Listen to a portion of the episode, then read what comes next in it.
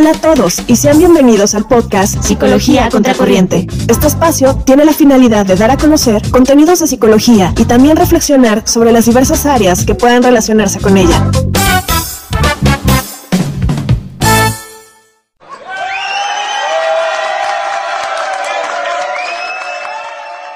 Bienvenidos a Psicología Contracorriente. Hoy nos acompaña Yenashi Madrigal. Hola, ¿qué tal? Psicóloga sensación del momento. ¿Cómo estás, amiga? Bien, estoy súper contenta. Contenta de estar aquí, contenta de verte. Y... ¿Hace, ¿Hace cuánto que ya no nos...? Mm, pues la última... ya me acordé. La última vez nos vimos acá. Pero porque estaba cerrado, ¿no? No, yo. Tú estabas encerrado, tú estabas encerrado y yo te traje algo. Qué mal. Sí, bueno, esa fue la... Mira, ahí ya nos vimos a distancia. Desde ahí ya nos vimos a distancia. Desde ahí ya respetando las normas de salud. Todavía, como que algo se predecía un poquito. Oye, hay todo un debate, bueno, para la gente que no conozca nada de psicología y psicoanálisis, que te presenté como psicóloga, este, a pesar de que te estás inclinando por la práctica clínica psicoanalítica o con orientación psicoanalítica, y la gente se preguntará, ¿por qué no te dije psicoanalista? ¿No? ¿Podrías más o menos pues comentar es una algo al pregunta respecto? para ti, ¿por qué me dijiste psicóloga y no psicoanalista? ya, desde ahí ya empezó la cosa. Eh, ¿Qué comento? Bueno, pues si bien yo soy psicóloga porque salí con un título en licenciatura en psicología, eh, pues realmente yo no me dedico a la psicología, yo me dedico al psicoanálisis desde que, desde los tres años antes de, de titularme, pues yo prácticamente ya leía todo, escribía todo en psicoanálisis y pues cuando salí de la licenciatura, cuando recién me titulé, eh, yo ya como participaba, ah no, no, no, no participaba todavía en, en ningún colectivo, pero tomé un diplomado en psicopatología y clínica psicoanalítica que estaba como nivel maestría.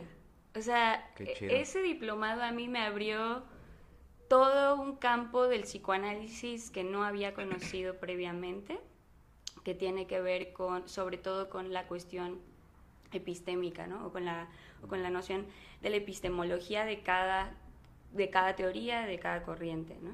Entonces, eh, bueno, más allá como de contar la historia, creo que siempre me interesó más el psicoanálisis porque la psicología me parecía como bien chata, como muy superficial, como siempre eh, manuales, protocolos, test.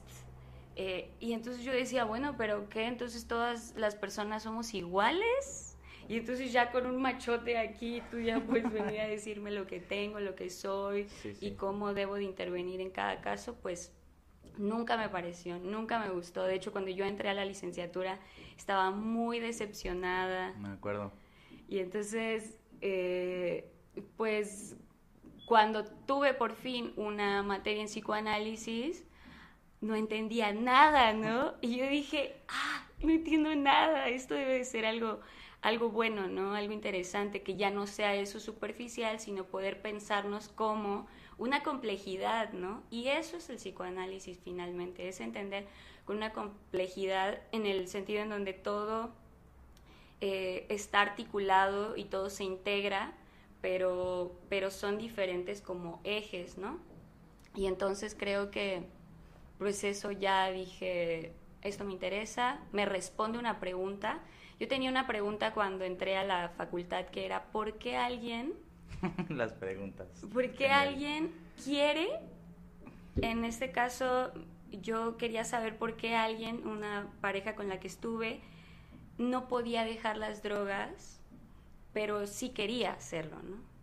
Y entonces obviamente que puedes tener como, o, o no solamente la cuestión de las drogas, es, es más bien como, no, no puedo dejar de ser así, pero sí quiero, no puedo dejar de ser agresivo, no puedo dejar de ser violento, no puedo dejar de enojarme, pero sí quiero, sí quiero cambiar, sí quiero dejar de ser así, ¿no? Entonces yo no podía entender cómo alguien quiere, pero no puede, ¿no? Entonces a lo largo así de los primeros años no, nunca se me respondía esa duda, ¿no? Y entonces el psicoanálisis por primera vez como plantea esas cuestiones, o sea, claro que puedes, eh, eh, puede, o sea, no, puedes estar haciendo algo que no quieres, ¿no? Y puedes querer hacer algo y no puedes, o sea, es, es perfectamente posible eso, ¿no?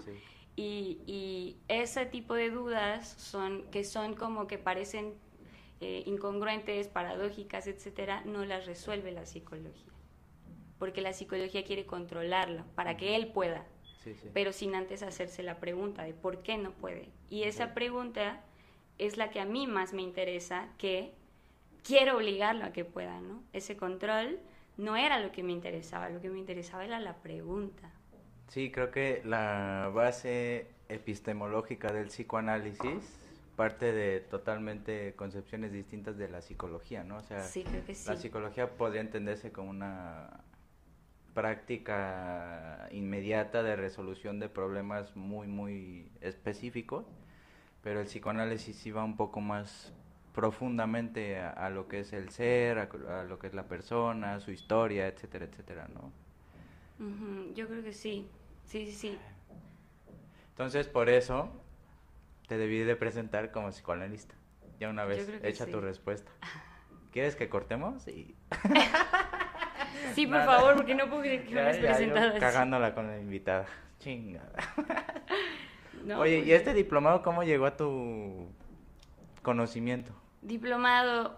Este diplomado, estoy bien contenta. Ese diplomado lo tomé hace tres años y pues lo estaban impartiendo eh, Iván, Hernández España, un colega ahora, amigo mío, eh, Lorena Castro Portilla eh, y Manuel, Manuel Sol.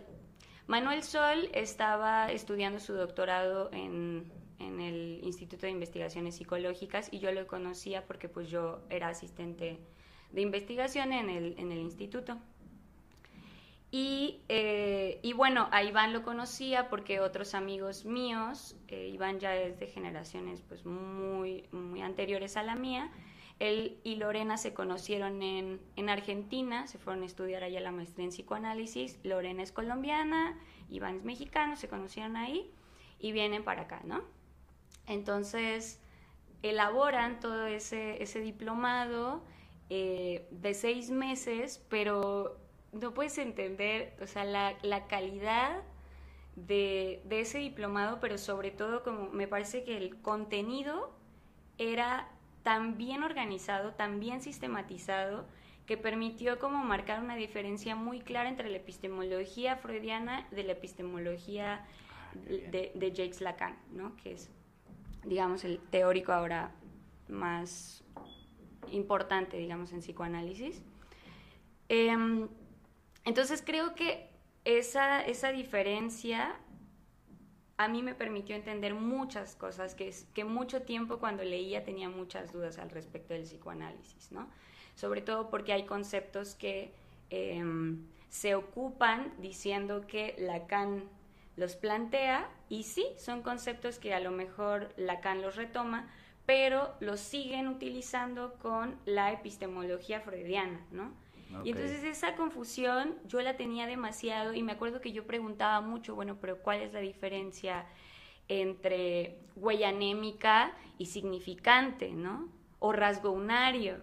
O sea, habían conceptos que parece que son los mismos y nunca había una respuesta clarificadora del otro lado, ¿no? Siempre había como unas respuestas como muy largas que no llegaban al punto. Entonces, creo que este diplomado más bien eh, tenía mucha claridad, mucha consistencia en los contenidos y pues eso a mí ya me abrió como una claridad suficiente como para decir el psicoanálisis es posible. O sea, es posible estudiarlo y trabajar de eso. Antes de eso, decía, es que no puede ser que yo llevo tres años leyendo psicoanálisis y no entiendo nada, ¿no? Creo, creo que es muy propio de, de los que... Ah, los que en algún momento nos interesamos por el psicoanálisis y, y personas que aún lo siguen estudiando, que es como de, si no estás entendiendo nada, está funcionando, ¿no? sí, claro, es claro, muy, claro, Es muy claro, del, del ámbito, Sí, sí. o sea, incluso Lacan hasta en sus escritos, bueno, no en sus escritos, sino en sus, este, seminarios, es complicado, bueno, para mí se me ha hecho Claro, muy claro, complicado entenderlo, ¿no? Entonces, dicen por ahí que si no entiendes nada es porque está bien, estás leyendo. Creo que hay, hay por ahí una frase que no sé realmente si la habrá dicho Lacan, pero que luego, luego la dicen, que es cuídate de comprender, ¿no? Cuídate de comprender porque cuando estás comprendiendo, a lo mejor entonces no estás analizando bien el caso. Pero eso es en la clínica, Sí, bueno, sí. en, en, en el diván, digamos, en el consultorio.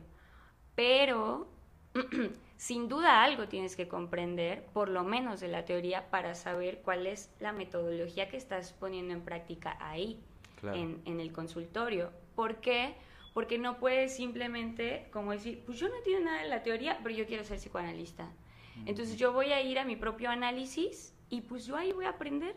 Y entonces yo voy a ir a, ahora a tener pacientes y ya con mi propio análisis sabré que no voy a meter en su inconsciente mis propios deseos, mis propias pulsiones y ya, ¿no? Y ese es un ese es un problema bien grave porque entonces no entiendes nada de la teoría y entonces con qué sujeto estás trabajando, qué es lo que estás escuchando, porque aunque pensemos que existe esa idea de neutralidad, No es falsa Sí, sí, claro. eh, tú tienes que posicionarte en un lugar. ¿Y cómo te vas a posicionar? Pues a través de tu teoría. Tu teoría te da ética, posición ética, ¿no?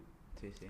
Entonces, eso es lo que me parece que, por un lado, sí, cuídate de comprender en el sentido de que cuando dejas de preguntarle a, a un paciente, porque tú crees que entiendes cuando dice, me rompieron el corazón, Que- estás tú según comprendiendo, pero entonces estás comprendiendo lo que tú quieres comprender. No, Sí. no.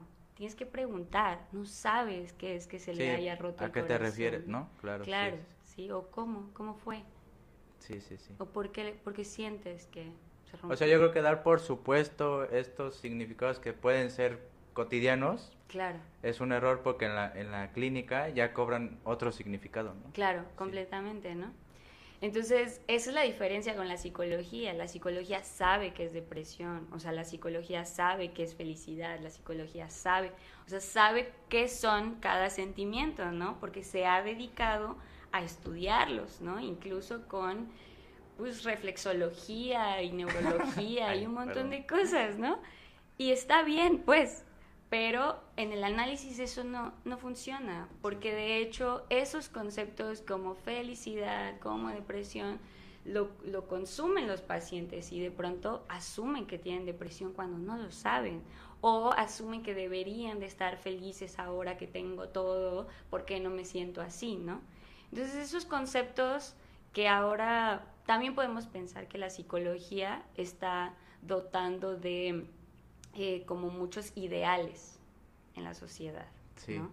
Y entonces esa idea del ser completo y pleno y más loviano de la eh, autorrealización, bueno, la verdad es que hace que se forme ahí un ideal y que en, ve en qué, en en qué condiciones estamos, en qué condiciones vivimos, ¿no? Es bien difícil poder llegar allá.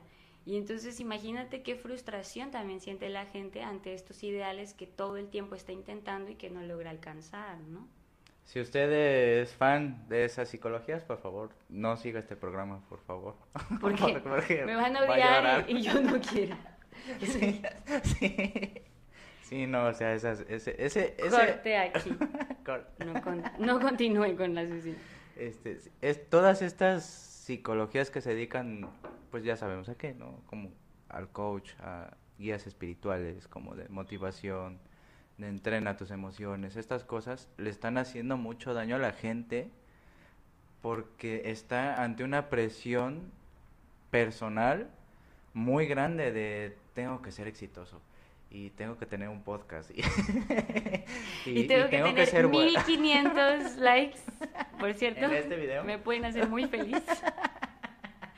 Pleno y realizado. Y todas estas presiones son horribles a nivel personal, individual, incluso psíquico, ¿no? Entonces, yo creo que el psicoanálisis sí libera un poco esa parte de, por lo menos de analizar la propia posición del sujeto ante eso, ante esas problemáticas, ¿no? Yo creo que es. Sí, sí, sí. Yo creo que por lo menos habilitamos la pregunta, ¿por qué? ¿Por qué quiero eso? ¿Por qué estoy buscando eso, no? Y es, y es una, aquí viene un poco el debate, ¿es una pregunta filosófica o más tiene que ver con la persona? O sea, es decir, la pregunta en sí es, ¿por qué estoy haciendo eso? ¿Por qué? ¿Por qué? ¿Por qué? ¿Por qué? Y esa es una pregunta filosófica, ¿no?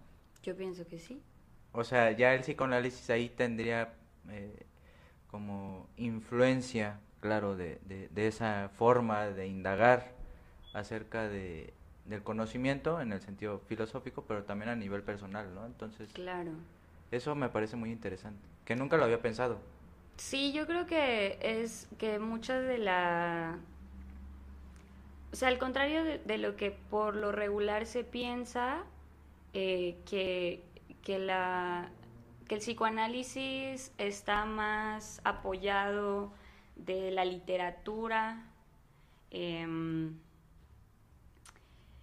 pues de, no, sé qué se piense. O sea, tampoco voy a decir, ay, lo que se piensa, no sé exactamente de qué se piense, ¿no?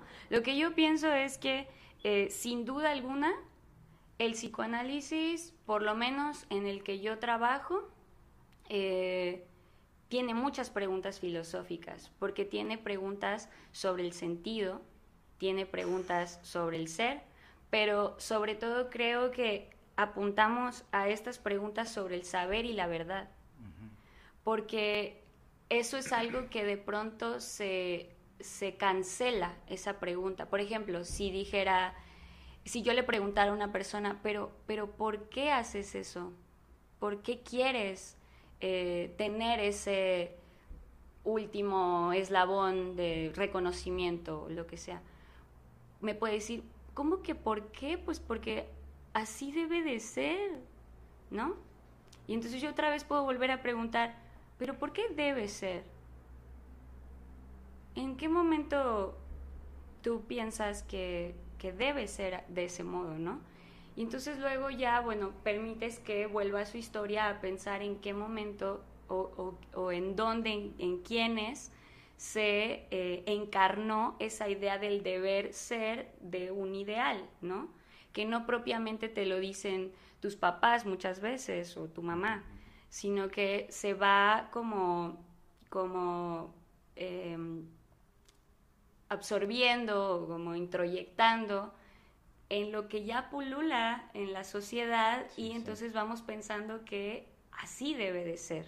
¿no? No, es que exactamente te orillen, te obliguen, te sometan, etcétera, sino que se van teniendo estas nociones. Entonces, por un momento, pues se pregunta por esa, por esa verdad, ¿no? Y yo creo que estas preguntas sobre el saber y la verdad, sin duda son preguntas filosóficas que en cierto momento se cancelan pensando que eh, la verdad solo la tiene la ciencia y que entonces la persona no tiene, no tiene verdad. Eh, la psicología le va a decir cuál es la verdad, ¿no? A partir de sus conceptos y a partir de su meta a llegar, ¿no? Y entonces se cancela la pregunta por la verdad porque la psicología ya la tiene.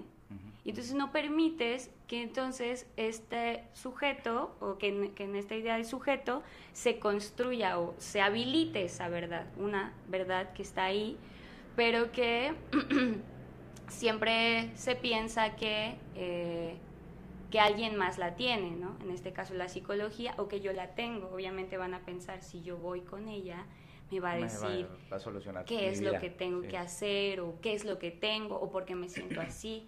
Entonces ese, tipo de preguntas yo no, yo no las puedo responder porque yo no lo sé. Entonces yo pregunto para saber y en esa pregunta por el saber descubrimos que no sabe que lo sabe, ¿no? Pero algo sabe. Entonces si algo sabe de ello, hay que hablarlo, ¿no? De eso que, que sabe. Y, y, sobre ese saber se va a ir dando, yo creo que el, el proceso psicoterapéutico. Claro, claro, claro, claro. Yo creo que es el, el, hilo conductor de la posible solución o, o sea, cura, ¿no? Entre comillas. Yo creo que es a partir de ahí, ¿no? Yo creo que sí, que es eh, habilitar esa pregunta por el saber y dejar que emerja eh, una verdad que está ahí, ¿no? Que a lo mejor lastima, duele, etcétera, ¿no? Y poderla trabajar. Oye, Jen, te quería preguntar sobre cómo fue que te integraste a, a Pola. O sea, me, me, o sea, cuando vi tu currículum, que si bien yo ya te había visto como en, en charlas ahí en... ¿En, ¿En Realia? Ajá, en Realia, eh, que supongo que es eh, donde empezaste como a ejercitar esa parte. ¿Cómo te inscribiste a ese instituto, organización? Eh, ¿cómo, ¿Cómo fue el proceso de...? Bueno, pues... ¿Por qué? Apola es una sociedad de psicoanálisis dedicada a la investigación, ¿no? Actualmente pues es internacional, está en en Brasil, en Bogotá, en, Argentina, obviamente, que allá comienza, aquí en México y en muchos otros países, ¿no? Italia y no sé qué otros. Órale. Em, derivado del diplomado, eh, con, ese, con ese grupo, pues, de, digamos, de docentes y con este grupo de estudiantes, hicimos como un, una interacción, un clic intelectual muy fuerte y entonces decidimos como, ay, pues vamos a hacer otro grupo, pero pues ya no en una institución, mejor vamos a hacer un grupo este, de, de estudio. Entonces empezamos a trabajar eh, un, un, seminario que se dio, creo, hace, no me acuerdo cuándo se dio, creo que fue en el 2015, eh, un seminario de Martín, Martín Kirkiewicz. Y, y, ay, no me acuerdo cómo se llama este filósofo que por cierto falleció hace, hace un par de años. Entonces, bueno, empezamos a estudiar ese, ese seminario que se llamaba eh, Filosofía, Ciencia y Psicoanálisis y, eh, y, a estudiar textos, ¿no? Para ir como acompañando con esos seminarios y entonces estuvimos prácticamente otros seis meses así. Y de ahí eh, Iván y Lorena ya tenían la idea de poder pertenecer a esta, a esta sociedad, o más que pertenecer porque ellos pertenecían a Apertura en ese tiempo, Apola, que es Apertura para otro Lacan, se llamaba Apertura, Sociedad Psicoanalítica.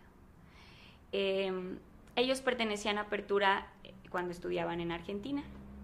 Entonces, cuando se vinieron acá, derivado de este grupo, como que dijeron, esta es una muy buena oportunidad para poder crear un grupo de investigación en psicoanálisis que sí tenga como estos fundamentos, como que se interese por la epistemología, diferenciación, de, etcétera, ¿no? Entonces, eh, decimos, bueno, pues vamos, derivado de todos los grupos de estudio, porque hicimos muchos, dijimos, pues vamos a hacer una jornada y le llamamos una jornada de investigación en psicoanálisis y entonces presentamos nuestros trabajos de investigación. Pues yo creo que fueron como, en, como 300, no, a ver, espérate, no me acuerdo si estoy exagerando, pero fue en el auditorio de humanidades, ese, el grandototote. Ajá, ajá. Y por lo menos la parte de en medio estaba casi llena, ¿no? O sea, sí fue mucha gente, iba, venía, etcétera, porque fue toda una mañana tarde. Em, pero bueno, lo que voy es que en ese, en ese momento, cuando ya dijimos, pues podemos presentar nuestras investigaciones, eh, decidimos como eh, ya nombrarle eh, apertura, ¿no? Apertura para, ah, bueno, en ese momento era apertura Sociedad Psicoanalítica, y entonces empezamos a trabajar en Realia haciendo presentaciones de nuestros avances de investigación y lo hacíamos a puertas abiertas.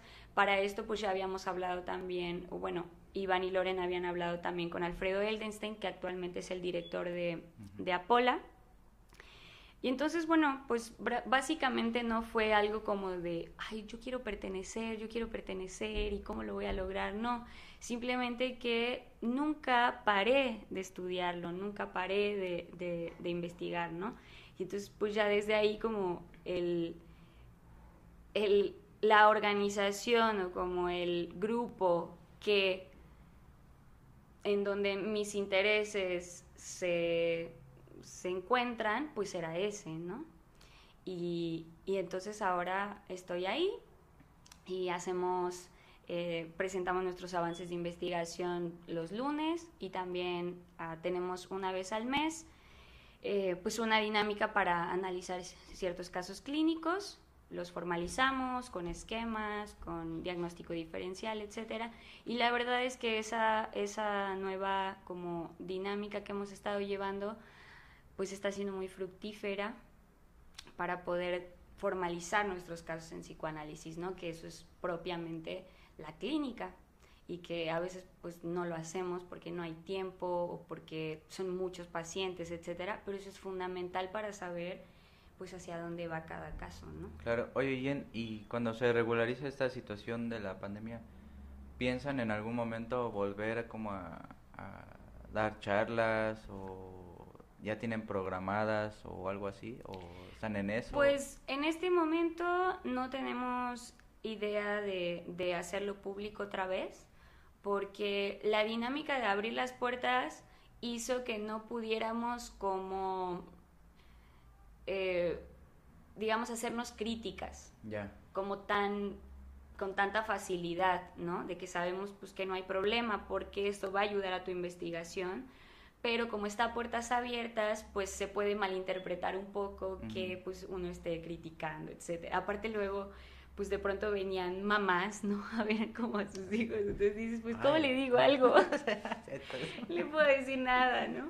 Pero bueno, entonces ahora todavía no, no queremos como, como entrarle por allá, estamos trabajando en nuestras investigaciones, no en este momento como pues estamos en ese avance, en ese estudio y, no tenemos como ahora intención ni interés como de abrirlo, pero sí va a haber a partir del 23 de septiembre, Iván, Iván Hernández va a dar un curso sobre eh, dirección de la cura, por si les interesa. este, pues pueden escribir. Me pasas el póster. Y les paso el póster, claro que sí. Entonces se va a ser muy bueno, yo lo voy a tomar. Em, y, y bueno, no sé qué más. Oye, pasando a planos más políticos y militantes, ¿sí te puedes decir como sí, claro. eres militante, no? Yo creo que sí. Yo creo que es importante ser militante. ¿Cómo te fue con el Consejo Nacional Indígena y los zapatistas?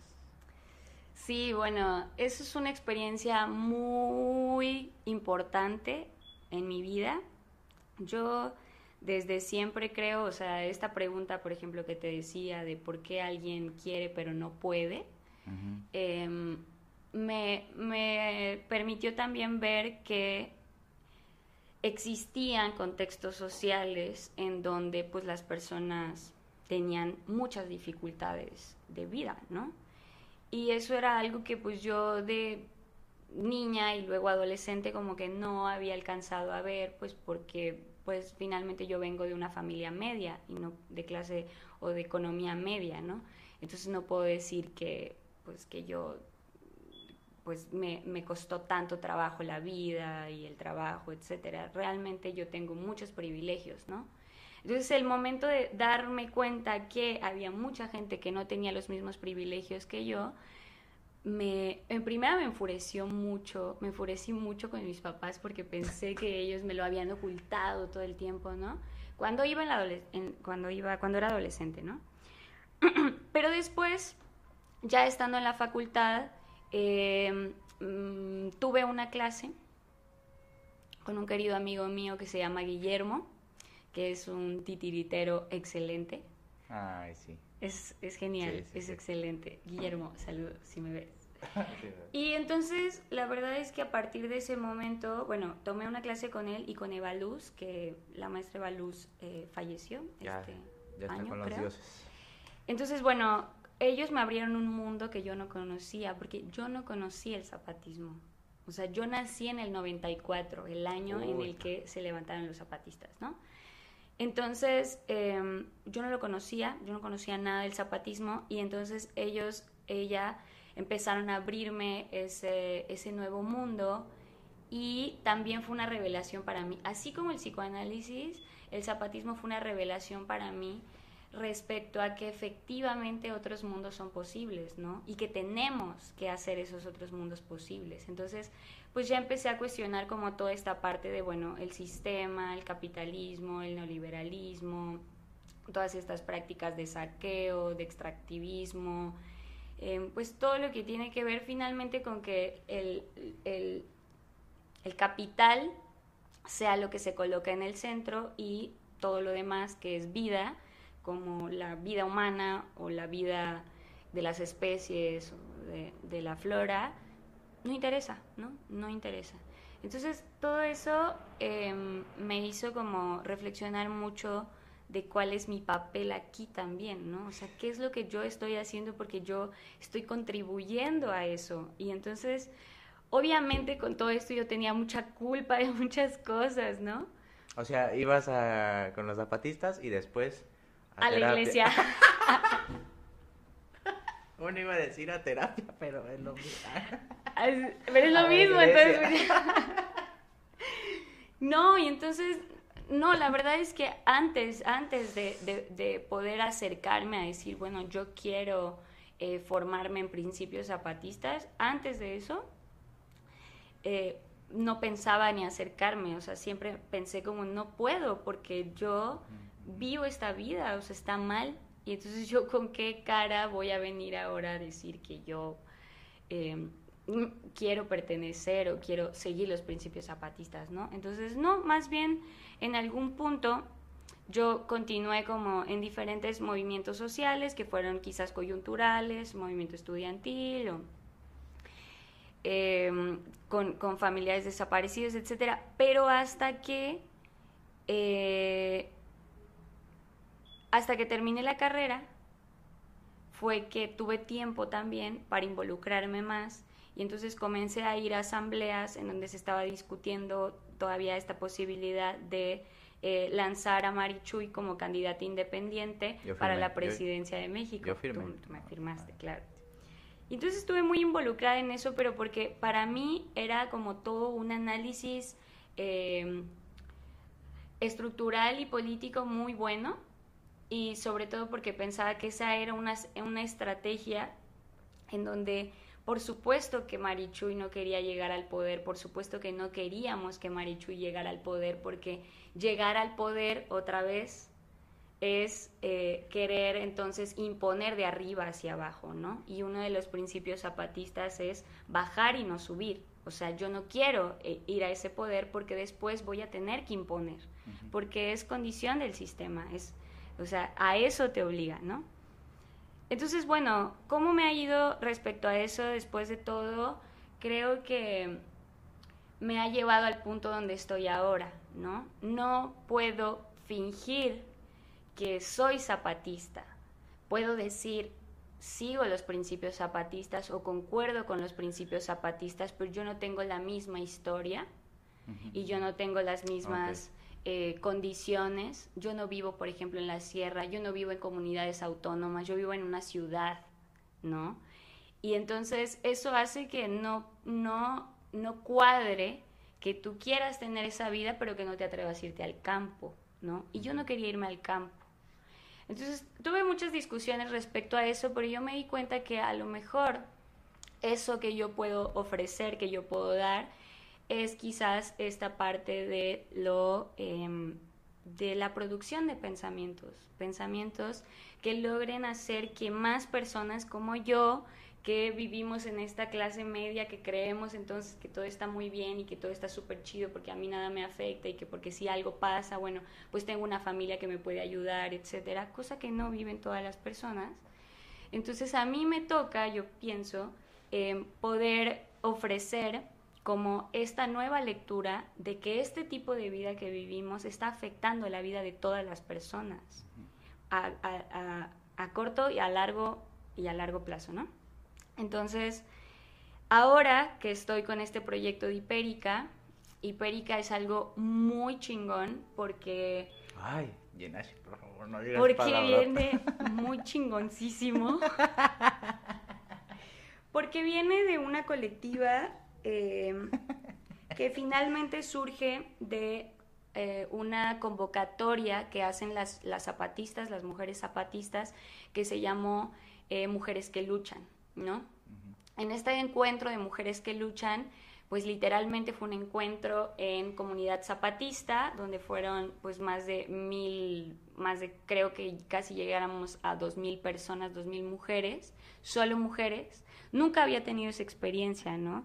De pues estar en una sierra solo de mujeres, solo de mujeres. Es algo muy extraño.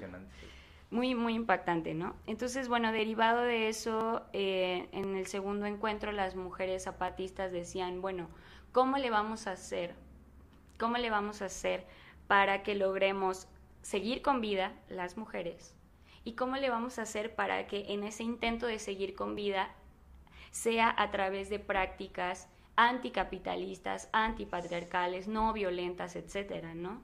Que es bien complejo. Entonces, dentro de esa pregunta, dentro de esas preguntas, creamos esta colectiva para pensar en esas nuevas formas, ¿no?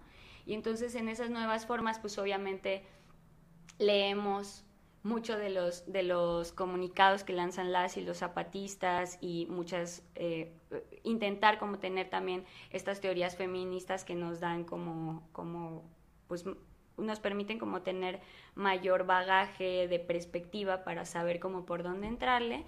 Y bueno, derivado de ello, em, surge en un punto la idea de, bueno, yo me dedico al psicoanálisis, una compañera se dedica a la naturopatía, otra compañera se dedica a la psicología infantil, otra compañera se dedica al campo. Entonces, ¿por qué razón no juntamos todo eso y entonces empezamos a tener autonomía en ese sentido, ¿no? Y que al final esa autonomía logre eh, eh, ofrecer o como, como permitir en, en otro nivel a otras personas acceder a, esa, a esta cuestión de la salud que es tan fundamental, ¿no? Y pensar la salud no solo como, bueno, pues yo estoy yendo con la psicoanalista y ya. Con ya me saco de la depresión, ya estoy bien. Y claro, o sea, ¿qué es lo que comemos, no? ¿Qué es lo que comemos? Y, y, y también, pues, ¿qué tipo de trabajos tenemos? Trabajos explotados, donde justamente no tienes tiempo ni para dormir, ni para comer, o para estar con tu familia, o para tener tiempo de ocio. O sea, ya la sociedad del cansancio, ¿no? Cómo nos estamos autoexplotando ya. Y obviamente eso es una reflexión que yo tuve también de mi propia vida, ¿no? Y luego me di cuenta es que yo no quiero pertenecer a ninguna institución, yo no quiero trabajar para alguien que no sea para la gente, ¿no? Yo no quiero tener que rendirle cuentas a nadie que sea para sumar más cosas a una estadística o para tener una checklist de cosas, ¿no? Sino realmente lo que hago en qué va a contribuir. Entonces creo que Hipérica se hace muchas preguntas en torno eh, personales, ¿no? Pero también en torno a lo que estamos construyendo en la sociedad. Entonces de pronto ahora que ya estamos en Hipérica y que es una casa muy bonita eh, y entonces muchas mujeres han llegado, ¿no? Por, por las diferentes actividades que hacemos. Ah, sí, ya, ya llegado. Bueno, pues, por ah, ejemplo, una de esas actividades son las bicientregas, o sea, no es un taller ni nada, pero son las bicientregas. Entonces, bicientregas son puras mujeres que em, reparten o distribuyen, o bueno, entregan más bien, eh, pero principalmente productos. distribuyen es como un término muy, muy capitalista. No, más bien entregan. entregan, sí pues productos que, que sean también derivados de esta idea anticapitalista, ¿no? O sea, productos ecológicos, productos hechos por, eh, bueno, productos artesanales hechos a mano o de tiendas comunitarias o de tiendas agroecológicas. Orgánicos y esas cosas. ¿no? Principalmente eso, o de trueques, o de bazares, o de ah, intercambios, ¿no? O sea, cosas en donde eh, no estemos como, no van a ir a comprar a Chedraui para entonces repartir una despensa, porque consideramos que de hecho esa despensa de Chedraui eh, aporta, o sea, no aporta los nutrientes que podría ser otra despensa, ¿no? de otra colectiva. Por ejemplo, pienso ahora en, en Gira, ¿no? Que ellos tienen diferentes productores y nada más ayudan en la logística para que tú puedas comprar todas las verduras, semillas o frutas que tú quieras, ¿no? Entonces, bueno, básicamente, o sea, no expliqué qué es hipérica, pero te lo explico desde mi experiencia que la idea es abrir ese espacio en donde pueda integrar a, también con talleres, con otro tipo de actividades y con los servicios, digamos, individuales que ofrecemos, pues a construir nuevas formas de vida, vida alternativa, una vida anticapitalista o, o, lo más posible, ¿no? Porque también yo uso un coche, ¿no? O sea, yo no voy a decir que soy súper anticapitalista, pero sí creo que dentro de esa idea eh, puedo estar construyendo prácticas anticapitalistas en el sentido de no explotar, o sea, no explotar la tierra, no explotar los recursos, no explotar nada de eso y no explotar a las personas, ¿no? No explotarme a mí eh, y considerar que la vida es más importante que, que, otra cosa, ¿no? Y la vida no es solo la vida humana. Y entonces en ese sentido, como ser, o pensar o tener esta, este, esta guía del anticapitalismo, o del antipatriarcado o, del antirracismo también, como son guías, ¿no? No, no, lo, no lo podemos desarrollar por completo aún porque no tenemos una comunidad todavía, ¿no? Y, no, no, podemos, y todavía no tenemos como un espacio, una tierra. Pero bueno, en la medida de las posibilidades, en eso andamos y queremos como lograr integrar a, diferentes mujeres, hombres que se dediquen también a medicina alternativa o a otras formas de, de vida, de salud, que contribuyan a que pensemos que existe otra, otro mundo posible, ¿no? Otra forma de vivir posible, incluso en una ciudad. Sí, es como un, o sea, no, no, no me, quizás no sea la mejor eh, categoría, pero como un submundo dentro de un mundo, ¿no? O sea, como una parcela en la que puedes ejercitar todas estas cuestiones, digamos, prácticas o, o praxis, como sea, eh, que sí generan un poco de conciencia, ya no digamos social, sino política, este, incluso personal, con estas nuevas prácticas que, que están haciendo. Y te quería preguntar, y me llevaste a, las, pues ya no sé cuántos temas llevamos, pero hermanadas, ¿qué onda? O sea, ese proyecto, ¿en qué estatus está? Eh, en este momento, Hermanadas, eh, bueno, estamos como produciendo algunos productos que vendemos en la tiendita comunitaria que está en Hipérica. Entonces, digamos que Hipérica surge de Hermanadas y el núcleo central de Hipérica es Hermanadas, o sea, las personas que pertenecemos a Hipérica en el núcleo central, pues somos Hermanadas, ¿no?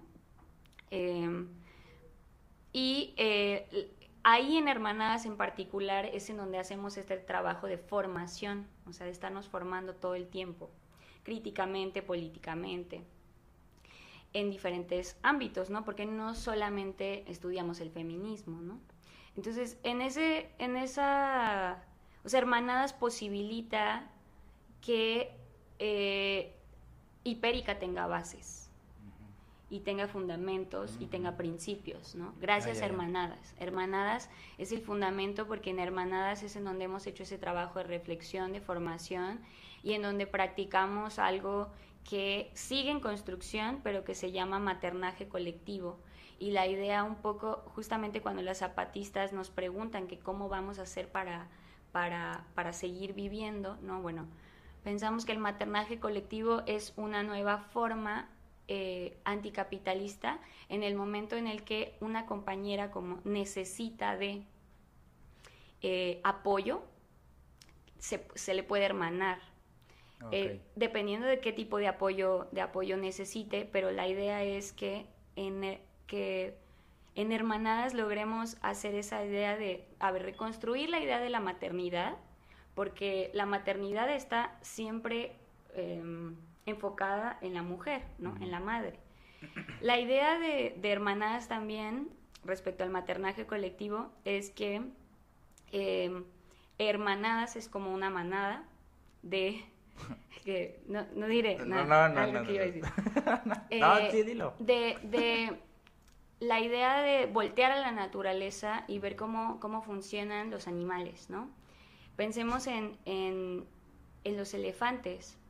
Los elefantes hacen una caminata de cientos y miles de kilómetros y hay muchas elefantitos, elefantitas, eh, pues que apenas están, acaban de nacer y que pues les cuesta trabajo, ¿no? Entonces las elefantas van caminando siempre al paso del que va atrás, que son los chiquitos. Eso quiere decir que nunca dejas a nadie atrás, nunca dejas a nadie atrás porque tú vas al paso del último. Entonces todos vamos Bueno, parejos. sí, claro. Eso es algo muy bonito de pensar también porque eh, en las elefantas todas cuidan a los chiquitos. Entonces no hay una maternidad entonces dirigida, eh, obligada y única, ¿no? Unif- o sea, en el sentido de que solo una persona lo ejerce sí, claro. individual, sino que es compartida para decir, estas infancias que vienen son de todas las personas. Y entonces cada vez que queremos segregar a que los niños no puedan ir a una obra de teatro, no puedan ir al cine, no puedan ir a, a un evento de música porque ahí van a llorar, bueno, esa es la infancia que quieres producir, una infancia ignorante o una infancia eh, castigada o qué es, qué es lo que queremos excluida, qué es lo que queremos decir que está mal ser infante, porque gritas, porque lloras, porque ríes, porque te emocionas. Entonces creo que maternaje colectivo ayuda a deconstruir muchos de, estas, de este tipo de, de temas, pero sobre todo de prácticas de relacionarnos, ¿no? Y de mirarnos. Entonces, está muy bonito llamarle así, es muy como, es, es mejor vivirlo, ¿no? Y la idea es que a través de eso, pues, pensamos que cualquier mujer que tenga una situación de dificultad pueda ser maternada, ¿no?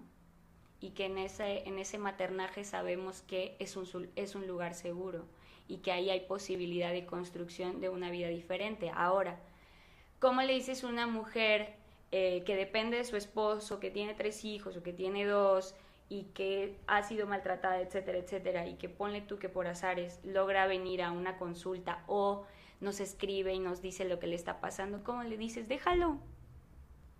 Ajá. ¿Y quién me va a mantener? ¿Y quién va a mantener a mis hijos? ¿Y cómo sabes que este hombre no va a venir y me va a buscar y me va a Sí, querer sí. medio matar, ¿no?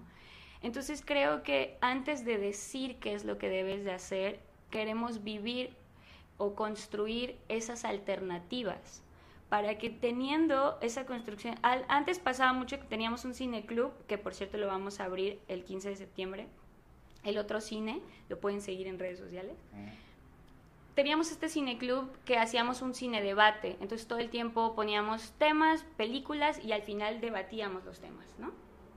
Con, con el público.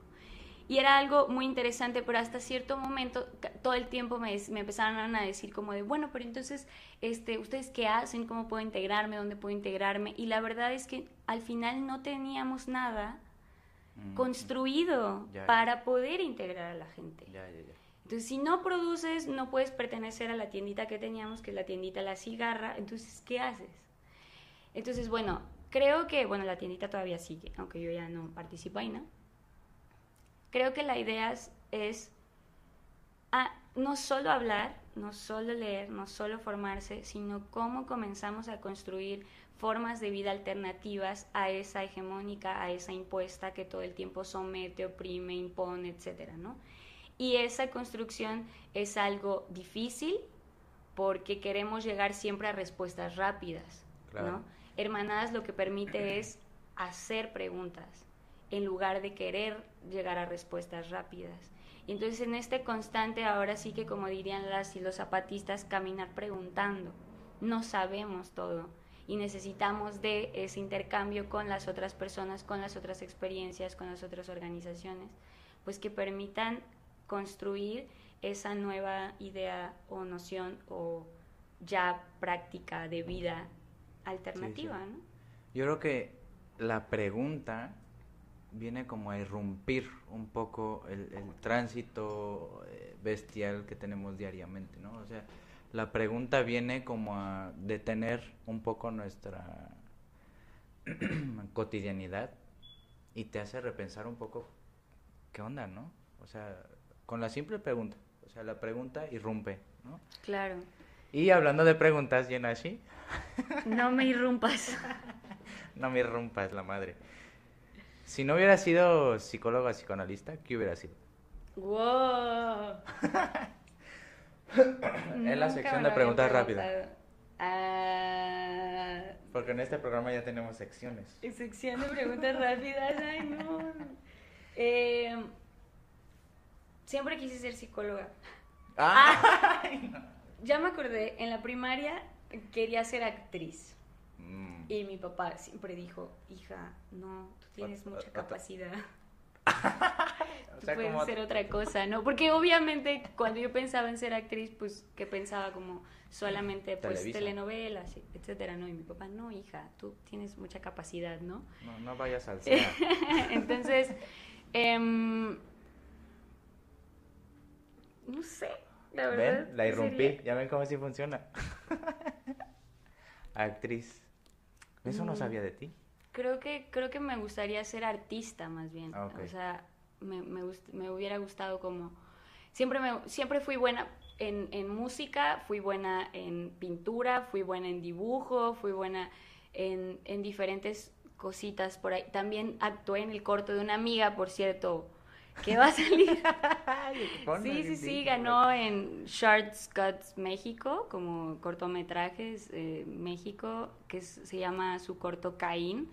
Actué ahí, no tengo idea de cómo actué porque no he visto el corto, y entonces va a salir creo el 6 de septiembre en Cineteca Nacional, quienes estén en Ciudad de México. Entonces, bueno, a lo mejor algo relacionado con las artes, porque creo que eso a mí me ha ayudado mucho como siempre que tengo pues mucho estrés o tristeza o, o drama porque lo he tenido, ¿no? Eh, Sí. Eso es lo único que me permite otra vez como habilitarme a lo que viene, ¿no? Entonces, a lo mejor eso sería. La segunda pregunta. Estás en una isla desierta. Cierra los ojos. y te damos la opción de tener a Lacan o a Juan Villoro. Juan Villoro, si estás viendo esto, por favor, escucha bien la respuesta. Ok. Una isla desierta, ¿eh? Sí. No se puede los dos. No seas golosa. ¿Qué? ¿Tengo que decidir entre los dos? Sí. ¿Por qué me pusiste a mujeres? Bueno, elige el mujer. Ok, eh, la verdad es que me van a matar, me van a, me van a matar, eh, pero yo creo que en lugar de Lacan elegiría a Juan Villoro. ¿Por qué? Por, principalmente porque Lacan es europeo Ok. y claro, o sea, su teoría logra aglutinar muchas otras eh, teorías y campos, campos disciplinares que, bueno, en la práctica clínica operan muy bien, funcionan muy bien, pero Juan Villoro eh, conoce la historia de, de Latinoamérica, ¿no? Y, y creo que ahí hay como una identificación mucho más real que mi aspiración europea, ¿no? Yo Sí, claro. nunca he tenido aspiración europea, es más, nunca he pensado en, en salir del país hacia arriba, siempre he pensado en salir del país, del país hacia, Hacia abajo. ¿no? Entonces, no, no elegiría a Lacan, absolutamente no. Aparte, me parece que es muy eh, como despotado, egocéntrico en cierto modo. Y Juan Villoro, no sé cómo sea exactamente. No, pero se ve que es bueno, ¿no? Pero creo que ahí hay más, más, más posibilidad de, de- de crecer en términos de lo que podemos estar eh, conociendo de nuestra propia historia. Pero creo que yo más bien elegiría, elegiría a Rita Segato. Rita Segato. Yo creo que elegiría a Rita Segato, porque aparte me identifico mucho con ella. Como que me parece que, que es una persona como que muy aguerrida, pero antes de ser aguerrida con toda la fuerza que tiene, siempre como eh, encuentra a ver desde dónde estoy situada para poder tener esta percepción que ahora ocupo y que ella todo el tiempo ha estado espejeando entre eh, todos estos conocimientos europeos o súper intelectualizados que son muy importantes y que aportan mucho para, el pensamiento, pero todo el tiempo está espejeando con todos los conocimientos de las comunidades, ¿no? Y entonces yo creo que ella hace una, un entrecruce muy fructífero que deja como, como ver que eh, hay posibilidad de articulación en el momento en el que pensemos que una va sobre la otra, ¿no?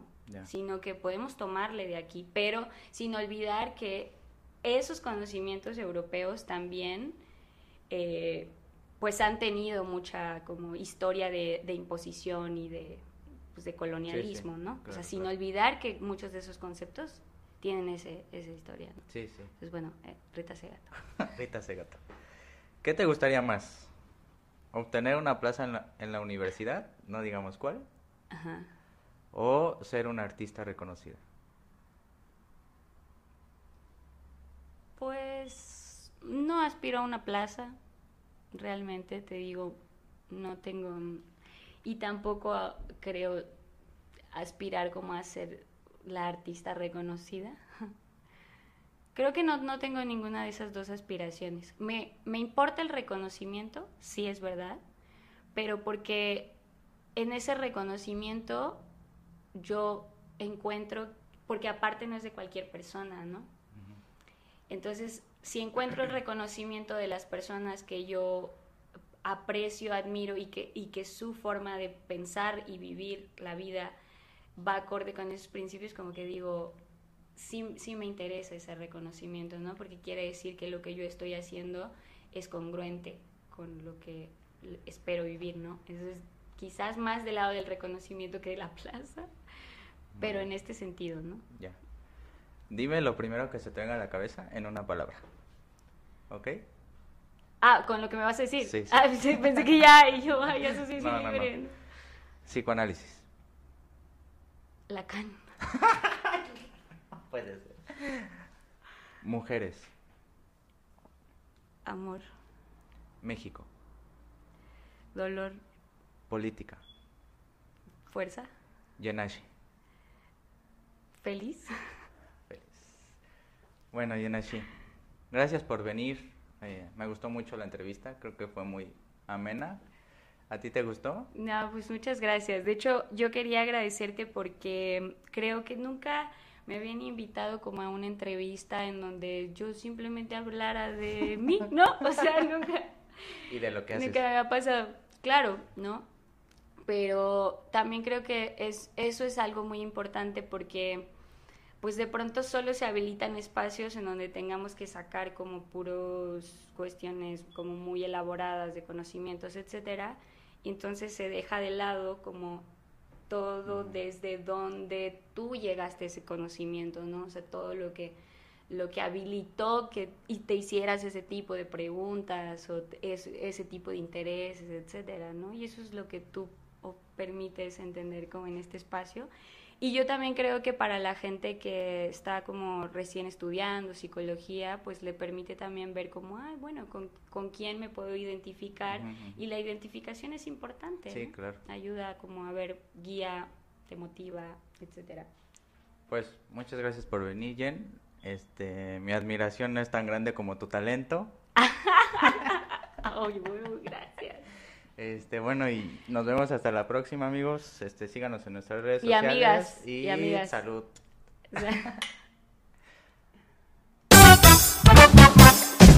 Gracias por tu tiempo. Nos vemos la próxima semana con otra invitación especial. Esto fue Psicología a Contracorriente.